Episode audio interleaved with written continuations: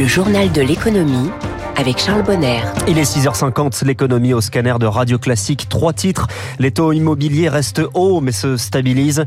Le gouvernement en guerre contre la fraude sur les emplois à domicile. Et puis vers la fin de la grève dans l'automobile américain. Cela fait des mois que l'horizon est bouché. Comment acheter un logement quand les taux augmentent autant? Dans le prolongement des décisions des banques centrales, le coût du crédit a augmenté aussi pour les particuliers. Mais il semblerait que l'on atteigne un pic. Selon le crédit logement CSA, le taux devrait tout de même dépasser 4% à la fin de l'année, puis atteindre jusqu'à 4,5-5 sur 25 ans. Et puis arriver à ce stade, eh bien, plus de changement, ce qui peut relancer le marché de l'immobilier, Récuoche.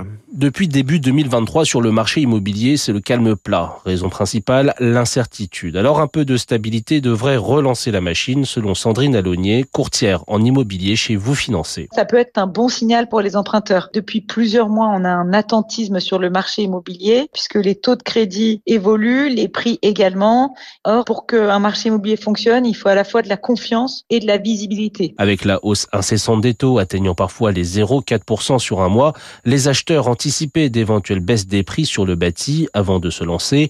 Néanmoins, Néanmoins, emprunter à 4 ou 5 n'est pas à la portée de toutes les bourses. Même avec des taux stables, les emprunteurs ont perdu énormément de capacité d'emprunt, 27 hein. en moins par rapport à 2021 lorsque les taux étaient à 1 et elle n'est en rien compensée euh, par la baisse des prix qui reste limitée. L'inflation a signé la fin de l'argent peu cher. Fini donc le temps de l'euphorie, prédit l'expert immobilier Henri Buzicazo. Parti de 1 million, 1 million 200 000 transactions ces dernières années, on va sans doute revenir à des niveaux qui euh, ne franchiront plus la barre du million comme on l'a connu. Les professionnels du secteur tablent sur des volumes autour des 800 à 900 000 ventes. En ce moment, pour être député, il faut être à l'aise avec les chiffres. L'examen du budget continue entre deux examens aujourd'hui de motion de censure après les 49.3 déclenchés sur le volet recettes de la semaine dernière, dont l'article 5 interroge les ménages.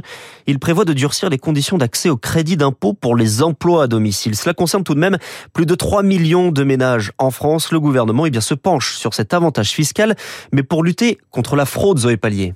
La particularité de ce crédit d'impôt, c'est qu'il est instantané. Pour en bénéficier, pas besoin d'attendre de déclarer ses revenus. Le particulier ne paye que sa part, soit 50% des dépenses, et l'URSSAF verse le reste. Problème, cela favorise les fraudes avec des entreprises intermédiaires spécialisées dans les services à la personne qui émettent des factures et reçoivent des avances sans ensuite effectuer les prestations.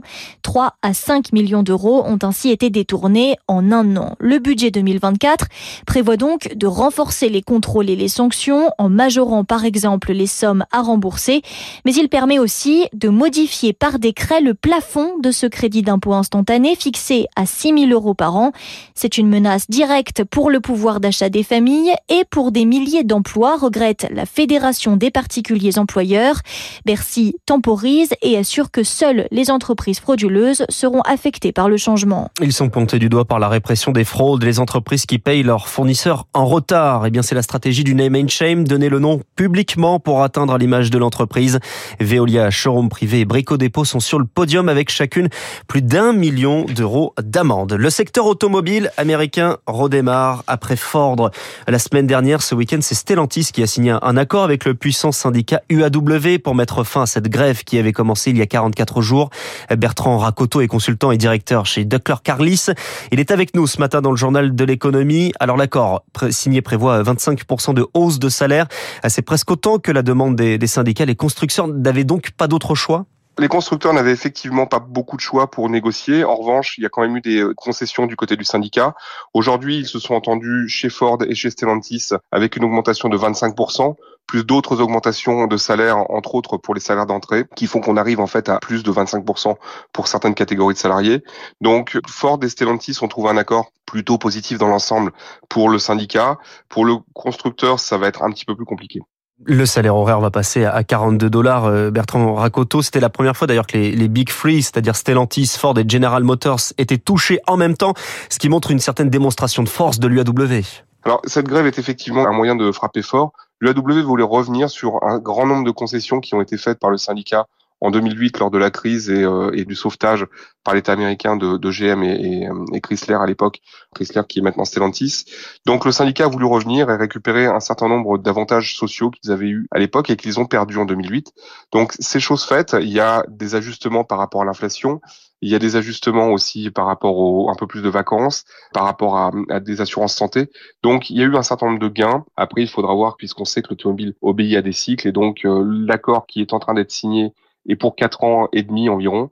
Donc euh, il faudra revoir dans quatre ans et demi où est-ce qu'on en est aussi bien du côté constructeur que du côté euh, syndicat. Et pendant ce temps, il y a toujours une grève en cours, hein, puisque chez General Motors, aucun accord n'a encore été signé. Là-bas, pourquoi, pourquoi ça traîne chez General Motors? General Motors bute encore avec le syndicat euh, en termes de négociation. Il y a plusieurs choses qui sont dans la balance.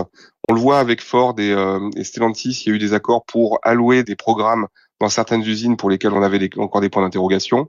Chez GM, en revanche, on est un peu plus euh, dans une négociation je plus dure. Euh, L'usine d'Orion euh, dans le Michigan qui devait produire des véhicules électriques a vu son les programmes être repoussés d'un an. Donc c'est forcément quelque chose qui rend la négociation plus difficile avec le syndicat.